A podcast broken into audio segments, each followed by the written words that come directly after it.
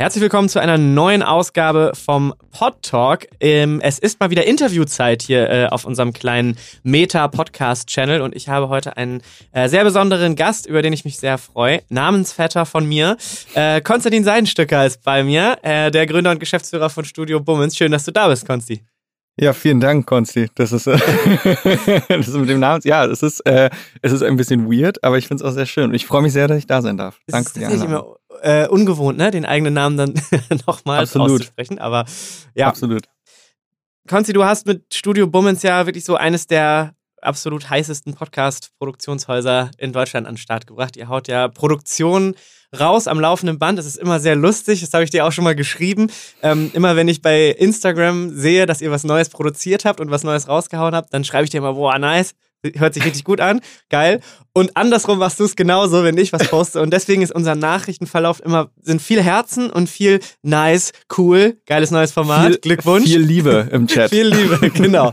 Aber ähm, äh, es spricht ja auch für sich. Ihr macht wirklich unfassbar tolle Produktionen. Das kann ich an der Stelle ja wirklich auch nur noch mal sagen. Und deswegen ist es auch überfällig, dass du hier mal im Podtalk zu Gast bist. Darüber freue ich mich Dank. sehr. Ähm, ja, vielleicht äh, erzähl doch mal so ein bisschen. Es gibt ja wirklich äh, extrem viele auch neue Formate auf dem Markt. Es gibt extrem viele Produktionshäuser, die Verlage sind alle am Start, ähm, die großen Medienkonzerne sind alle am Start mit Podcast-Produktion. Aber klar, äh, Masse auch nicht gleich Klasse. Äh, das, das ist im Podcast-Bereich natürlich genauso. Ähm, woran merkst du zum Beispiel, dass so die Ansprüche an guten Content immer höher werden? Äh, das ist eine gute Frage. Ich glaube, ich finde, oder ich finde, man merkt es daran, dass viele der Podcasts, die jetzt, sage ich mal, lass es die Top 20 sein, lass es die Top 30 sein, ähm, teilweise ja auch schon einfach viel besser klingen als jetzt, sage ich mal, vor, vielleicht schon vor zwei, drei Jahren. So, mhm. ich glaube tatsächlich, äh, pandemiebedingt unter anderem, mussten eh ja viele so ein bisschen umsatteln und irgendwie gucken, wie kann man unter schwierigsten Bedingungen irgendwie immer noch gute Qualität erreichen. Ich meine, so Dinge wie jetzt USB-Mikrofone, ihr könnt ja wahrscheinlich auch ein Lied davon singen, wenn ihr mit euren KünstlerInnen arbeitet, den Sachen zuschickt, ähm, hat sich einfach auch nochmal enorm verbessert und diese ohnehin schon niedrigere Einstiegsschwelle ist, glaube ich, einfach noch ein bisschen niedriger und, und besser damit geworden für viele. Ähm, und äh, ja, also ich finde, man merkt ja tatsächlich einfach bei vielen Formaten, dass es einfach schon eine ganz andere Qualität mittlerweile ist. Und ähm, ich habe auch das Gefühl, beziehungsweise hat sich das bei Cui Bono jetzt zuletzt gezeigt, ne, unser Podcast, den wir über den Werdegang von Ken Jebsen gemacht haben, mhm. der eben sehr, sehr, sehr aufwendig produziert war, ähm, wie extrem gut der wiederum auch aufgenommen wurde von allen. Und ich finde einfach, das zeigt ja auch tatsächlich schon, dass der Need dafür da ist und dass die Leute das tatsächlich auch neben dem Inhalt, ne, der eben sehr positiv aufgenommen wurde, ähm, sich eben auch darüber freuen, wenn so ein Format, sage ich mal, handwerklich auch einfach gut produziert ist. Ja. So und ähm, klar, du hast es selber schon gesagt, es gibt irgendwie immer mehr Podcasts. Ich kann jetzt gar nicht aus dem Kopf sagen, wie viele es im Jahr sind. Also ähm, ich glaube sehr, sehr viele. Ich weiß nicht, ob die Zahl mit 70.000 stimmt im deutschsprachigen Raum. Äh, das habe ich auch mal gehört, ja. Irgendwie, ne, die jedes Jahr neu erscheinen.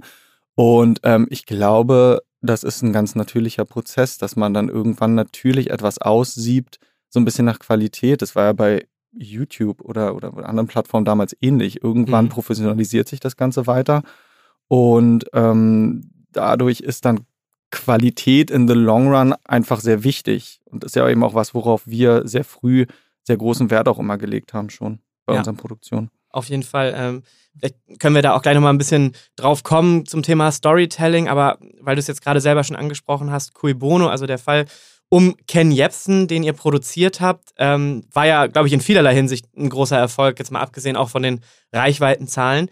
Ähm, kannst du da mal so ein bisschen erzählen, wie es zu der Produktion kam und auch, ob ihr vielleicht in Zukunft da weitere Projekte in so eine Richtung plant? Ähm, ja, gerne. Also die Idee ist hier entstanden bei oder mit Tobi Baukage. Also ähm, Tobias hatte eben überlegt und wir hatten auch einfach schon sehr lange, ich habe Studio Bummens überlegt, was können wir in diese Richtung machen? Was können wir ähm, narrativ umsetzen? Wir ähm, sagen wir auch offen, ne, sind ja natürlich sehr inspiriert von amerikanischen Vorbildern, von Gimlet, von Pineapple Studios. Ähm, so Tobis ganzer Werbe Werdegang ist ja auch sehr ähm, ja, amerikanisiert, ne? dadurch, dass er diesen Podcast-Hype um Serial und so dort eben auch hautnah mitbekommen hat. Mhm. Dadurch gab es diese Frage eh schon sehr lange. So, was, was können wir da machen? Und wenn wir es machen, soll es auch irgendwie einen, einen wirklich großen Impact haben und einfach ähm, wirklich auch filmisch erzählt sein. Und ähm, dadurch, dass äh, wiederum ne, durch unsere Vernetzungen mit der Florida und mit sein Stückermanagement wir auch irgendwie immer so an Radio so halb angedockt sind. Also ich meine beispielsweise Ansa, ähm, Künstlermanager bei sein Management, mein Vater und Mitgründer der Firma, war ja sehr lange Radiomoderator, zum Beispiel bei Radio Fritz, also ähm, sozusagen in der Gründung des Senders. Und irgendwie sind wir äh, über mehrere Ecken dann darauf gekommen, dass es doch interessant wäre, mal diesen Werdegang von Jepsen zu beleuchten, weil mhm. Ansa und auch ich sogar oder auch teilweise Leute im Team hier äh, die ja unter anderem sogar noch für ihn gearbeitet haben zu Radio Fritz-Zeiten, äh, kennen ihn natürlich auch als diesen damals grandiosen Radiomoderator. Ja. So, und ähm, uns war irgendwie klar, okay, das ist eine Geschichte, die ergibt Sinn, weil sie tatsächlich außerhalb der Medienbubble vielleicht auch gar nicht so bekannt ist und dass vielen gar nicht bewusst ist, wie äh, gefährlich dieser Mann auch geworden ist, was er eben alles so von sich gibt. Und natürlich ist sie äh, zu der Zeit, als wir dann noch angefangen haben, unglaublich zeitgeistig gewesen. Und ja. Ähm, so kam diese Idee. Wir sind damit dann genau auch auf den RBB und NDR zugegangen. Ne, hat natürlich verschiedene Gründe, auch ne, der Zugang zum Archiv, auch einfach der RBB natürlich in ja in dieser Rolle, dass sie ja Jepsen sozusagen jahrelang beschäftigt haben. Insofern war das natürlich auch deren Interesse, da zusammenzugehen. Mhm. Äh, haben uns mit mit K2H connected zu dem Zeitpunkt ähm, einfach ne, für die Recherche, für den ganzen journalistischen Anteil. Und so ist dieses ganze Konstrukt gebaut worden im Endeffekt. So dass wir das Gefühl hatten, super, jetzt haben wir in allen Gewerken irgendwie ähm, gutes Momentum, gutes Team, gute Leute zusammen. Und jetzt lass uns halt an diesem Format arbeiten. Und das hat ja im Endeffekt auch circa zehn bis, bis zu zwölf Monate, glaube ich, gedauert. Ah, von ja, der initialen ja. Idee, der Entwicklung und allem und bis dann das Format auch wirklich rausgekommen ist. Also das war sehr, sehr viel Arbeit und um den Kreis zu schließen oder deine Frage auch zu beantworten, ähm, absolut. Wir werden sowas weitermachen. Wir ähm, sind da auch so, das ist natürlich nichts, was du jeden Monat jetzt raushauen kannst. Ja. So, ist ja, ist ja ganz klar.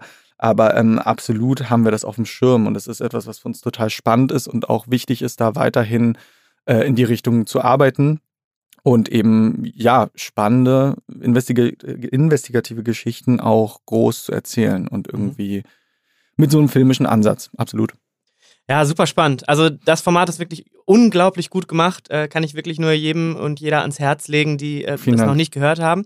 Ist wirklich ein tolles Format und klar, ne? Also du sagst es selber gerade, Storytelling, riesen, riesen Thema. Ihr wollt da auch weiter dranbleiben. Wollen wir bei uns jetzt auch ein bisschen versuchen. Einfach, weil es natürlich auch eventuell mit diesen äh, gehobenen Ansprüchen der HörerInnen zu tun hat, ne? von denen wir ganz am Anfang mhm. ja sprachen. Ähm, warum glaubst du, steigt sonst diese Relevanz von Storytelling-Formaten? Ne? Viele vergleichen das ja auch immer so mit einem Hörspiel oder mit einem Hörbuch oder irgendwie sowas. Aber wie, wie definierst du das sozusagen für euch als, als Podcast? Oder als mhm. Podcast-Genre sozusagen, ne? Mhm. Ich glaube, vor einigen Monaten hätte man vielleicht die Frage noch damit beantworten können, oder das ist ja, glaube ich, auch so ein Common Sense bei manchen, die zum Beispiel sagen, dass der Talk-Podcast irgendwie oder der Laber-Podcast ausgedient hat. Ja. Nun ist es so, wir haben gerade schon gesprochen, ihr ne, könnt es ja mit euren Chart-Einstiegen jetzt gerade wiederum bestätigen, ähm, ne, mit zwei Formaten, die jeweils auf eins und zwei jetzt gelandet sind. Ich glaube tatsächlich doch nicht, dass das so vorbei ist, wie manche das vielleicht ähm, denken. Es ist aber natürlich so, dass äh, auch da kann man sich die Charts angucken, kann sich angucken, was für Formate werden gelauncht. Es ist eben immer noch ein Großteil an dem, was so nachschießt. Das sind zwei Menschen, vielleicht auch drei Menschen, die miteinander sprechen im Studio, sei es über Sport, sei es Comedy, was auch immer. Und ähm, ich glaube einfach dadurch, dass dieses Angebot so riesig ist, an diesen Formaten ist eben alles, was ein bisschen größer erzählt ist, was ein bisschen ausführlicher erzählt ist. Das hört ja nicht bei Cui Bono auf. Also das geht ja weiter bei äh, Sachen wie ähm, dem großartigen Wirecard-Podcast von ja. Spotify oder ähm, dem Beitrag oder dem Podcast zu Uriallo, äh, der auch ausgezeichnet wurde.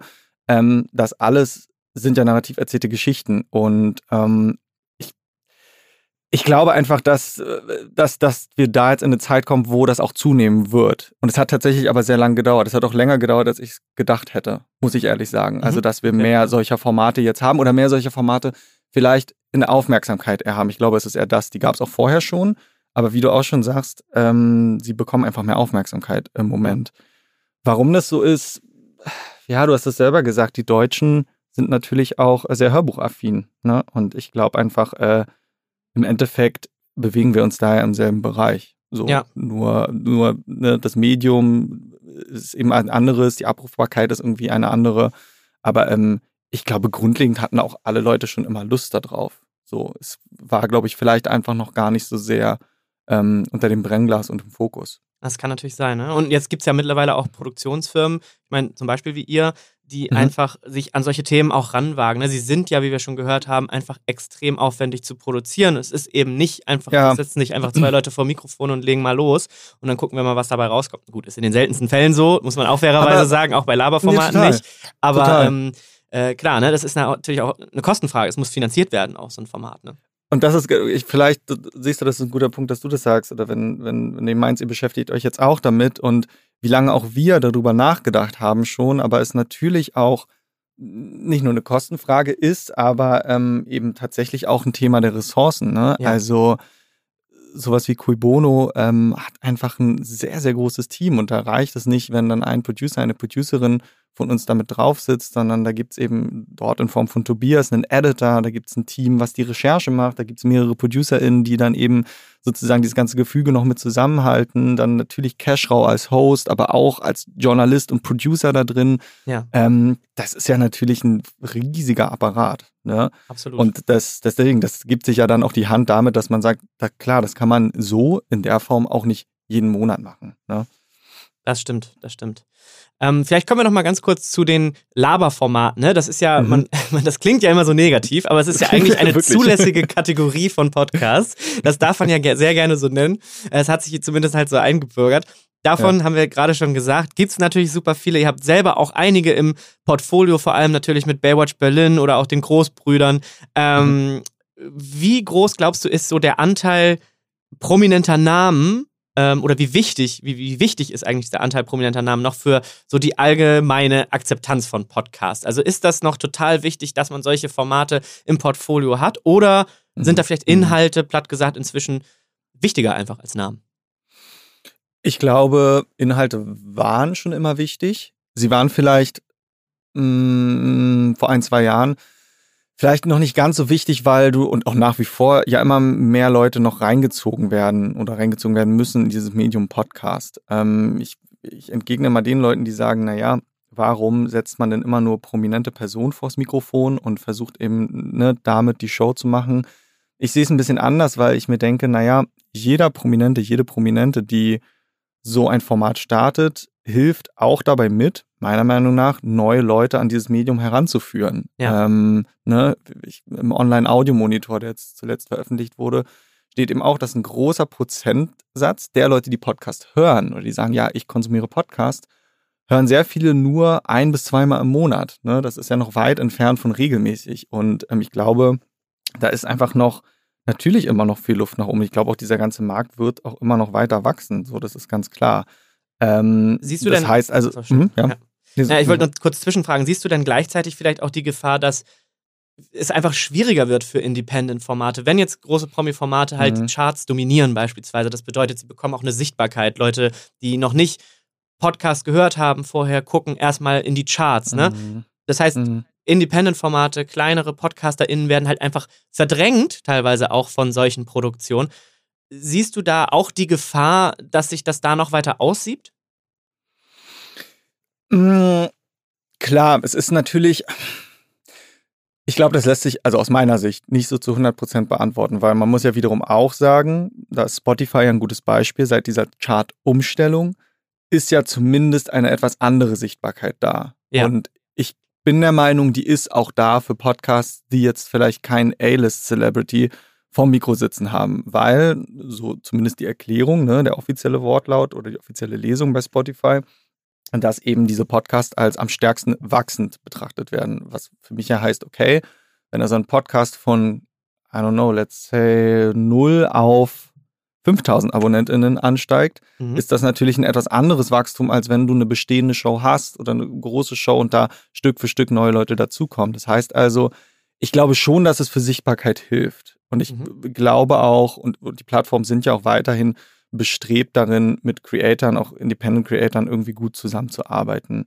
Ähm, natürlich hast du aber recht damit, dass klar prominente Personen, bekannte Personen wiederum auch größere Communities haben. Also, ne, beispielsweise äh, eure Show mit äh, Montana Black und Unge natürlich steigt die sofort auf eins ein, weil allein die Community von den beiden, das ist völlig ausreichend, dass die natürlich erstmal klicken, abonnieren, hören mhm. und die neuen HörerInnen sind dabei noch gar nicht eingepreist. So, das ähm, absolut. Trotzdem ähm, glaube ich, dass Content oder guter Content sich immer durchsetzen wird. Ich meine beispielsweise die Drinnies, die jetzt den Podcastpreis bekommen haben. Ja, ja. Ne, das ist jetzt, das sind jetzt keine Riesenpromis, klar kennt man Julia Becker und äh, ne, das ist klar, aber auch damit zeigt sich ja, das sind Formate, die eine Relevanz bekommen können in dieser Absolut. bestimmten Schiene, in der sie sich bewegen. Insofern ähm, glaube ich nicht, dass das, nein, dass das jetzt, dass die komplett verschwinden. Was ich eben glaube, und das gilt für mich vor allem für Talk-Formate, ist, äh, dass sie oft Zeit brauchen, um zu wachsen. Ja. So, das, äh, mein das prominenteste Beispiel ist tatsächlich nur mal gemischtes Hack. So, ja. die beiden, die, ne, die irgendwie in den ersten ein, zwei Jahren ne, ist das halt für sich irgendwie gewachsen und auf einmal im dritten Jahr waren sie dann halt auf einmal da. Und das ist halt nichts, was du, glaube ich, von 0 auf 100 immer erreichen kannst. Absolut. Ja. Also muss man vielleicht noch eine kurze Erklärung sagen, dass als Spotify diesen Algorithmus umgestellt hat, ähm, mhm. haben die das ja auch gemacht, um solche Formate sichtbarer zu machen. Ne? Und damit eben nicht nur gemischtes Hack und fest und flauschig immer auf 1 und 2 genau. stehen, weil sie halt die höchsten genau. Reichweiten haben. Und ähnlich ähm, zu Apple Podcasts, ich glaube, so richtig also ich, ich, weiß nicht, wie es dir geht, aber so richtig versteht ja eh immer niemand diesen, diese, diese Algorithmen hinter den, hinter den Chartlogiken. Ähm, gleichzeitig ist auch bei, bei Apple Podcast vermut, vermutlich eine ähnliche Logik dahinter, sodass neue Formate da belohnt werden. Einfach, ne? Aber alle zermartern sich den Kopf, wie genau es bei Apple dann funktioniert. ja, ne? Genau. Aber ja. es ist auf jeden Fall, aber, aber es stimmt schon, es ist eben auch, äh, es sind halt Trending-Charts, die ja. bei Apple natürlich etwas dynamischer sind als bei Spotify. Genau. Also bei Apple habe ich das Gefühl, äh, das wechselt äh, sozusagen Tag für Tag so ein bisschen mehr durch. Bei Spotify ist es eine etwas längere Momentaufnahme sozusagen, also die auch über ein paar Wochen sozusagen anhält. Ich, wie gesagt, ich glaube aber, solange man äh, solche Algorithmen, solche Chart-Algorithmen hat, ist es immer noch möglich, ähm, auch für kleinere Podcasts sichtbar zu werden in diesem ja. äh, Ökosystem. Was habt ihr denn für neue Formate geplant? Kannst du da schon einen kleinen Ausblick geben, was äh, von Studio Womans bald so kommt? Ähm, bisher nichts Konkretes, aber das hat auch damit zu tun, dass wir eben, so wie wahrscheinlich viele jetzt in dieser Phase des Jahres überhaupt erstmal äh, alles nebeneinander legen müssen und natürlich auch immer schauen, ähm, wo machen wir jetzt weiter. Ich glaube, was man eben sagen kann, ist, wir haben jetzt äh, so als letzte Edition ja auch Weird Crimes, was wir jetzt gelauncht haben mit Visavi und Ines Agnoli.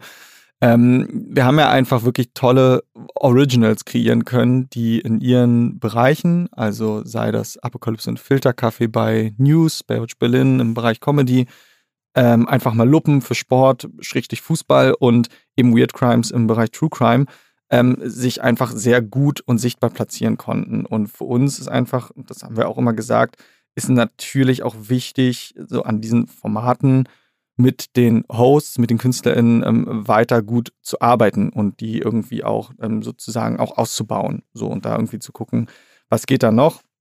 Ähm, ganz konkret kann ich noch nichts nennen, auch wenn ich es gern würde. Wie du schon sagtest, natürlich werden wir auch im Bereich Narrativ ähm, weiterarbeiten. Da wird bestimmt was kommen im nächsten Jahr, auf jeden Fall. Und ähm, natürlich sind wir eben auch weiterhin auf der Suche nach, klar, neuen Talents, nach, nach Leuten, mit denen wir gerne arbeiten wollen. Ähm, ich glaube, dass im Bereich in die Richtung Show generell, ne, äh, mhm. kann man bestimmt noch viel machen. So, ich Vielleicht ist das auch irgendwie eine Entwicklung, die jetzt in den nächsten Monaten so vonstatten geht, dass man sich darüber mehr Gedanken macht. Ähm, also ich bin selber gespannt auch, auch was von den anderen kommt. Es gibt ja zum Glück viele interessante Player auch mittlerweile. So, das Definitiv. muss man ja tatsächlich auch sagen. Ja, auf jeden Fall ein sehr äh, spannendes Feld weiterhin, ein sehr spannender Markt weiterhin und ähm, ich glaube, ja, wie du schon sagst, da gibt es, glaube ich, in vielen Nischen, in vielen Bereichen, sei es jetzt äh, thematisch, aber auch was Formatentwicklung angeht, glaube ich, noch mhm. ähm, Innovationspotenzial und äh, das ist einfach immer sehr schön zu sehen, kann ich nur äh, nochmal sagen, wie ihr da auch dran seid. Und wir beobachten euch natürlich ähm, sehr eng. Ähm, ja, und äh, es, es glaube ich, können wir uns da auch sehr viel Neues, sehr viel Schönes freuen, was da in dem Bereich noch passieren wird.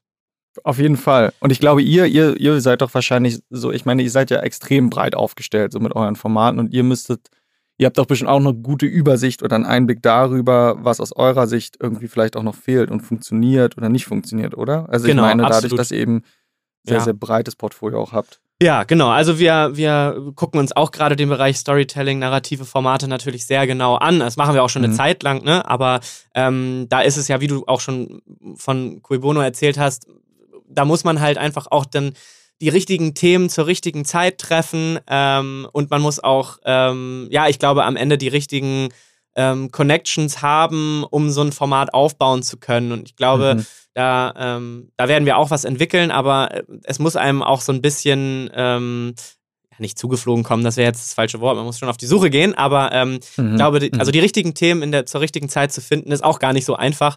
Und dann ist es eben, wie du sagst, auch ressourcenintensiv. Man braucht eben ein großes Team, um so ein Format zu realisieren. Aber da es nun mal, glaube ich, äh, sehr wichtig ist, gerade solche Formate in den Markt zu bringen, werden wir da auf jeden Fall auch Gas geben. Total, weil es ja irgendwie, glaube ich, oder, oder hoffe ich eben natürlich auch den Weg eben ebnet und irgendwie ähm, Leute ja. dann auch merken oder das Gefühl haben, okay, sowas funktioniert so und, und ich meine, das bereichert den Markt natürlich ungemein, ja. wenn einfach in diese Richtung dann auch mehr kommt und irgendwie mehr Leute sich denken, okay, wow, lasst uns, lasst uns größer erzählen. So, das ist Absolut. doch irgendwie wäre doch eine schöne Sache. Das ist doch ein schönes Schlusswort, Konsti. Finde ich auch. sehr schön. Ja, erstmal nochmal vielen, vielen Dank, ähm, dass du heute am Start warst. Ähm, es hat sehr, sehr viel Spaß gemacht, mit dir mal wieder zu plaudern. Das sollten wir häufiger tun. Ähm, ich, bitte ich, hoffe, darum. ich hoffe, dass wir uns äh, äh, demnächst mal wiedersehen, entweder in Berlin oder in Hamburg. Ähm, und dann ähm, machen wir sozusagen ein kleines Update zu diesem, zu diesem Gespräch hier heute. Ja. Vielen Dank, dass du am Start warst und ich wünsche euch äh, weiterhin ganz, ganz viel Erfolg mit Studio Bummens. Äh, nur nochmal, sei es nur nochmal gesagt, es ist äh, wirklich richtig cool, was ihr macht und ähm, wir freuen uns über jedes neue Format von euch. Vielen, vielen Dank und danke für dieses Gespräch. Auf bald. Danke dir. Ciao. Ciao. Dieser Podcast wird produziert von Podstars bei OMR.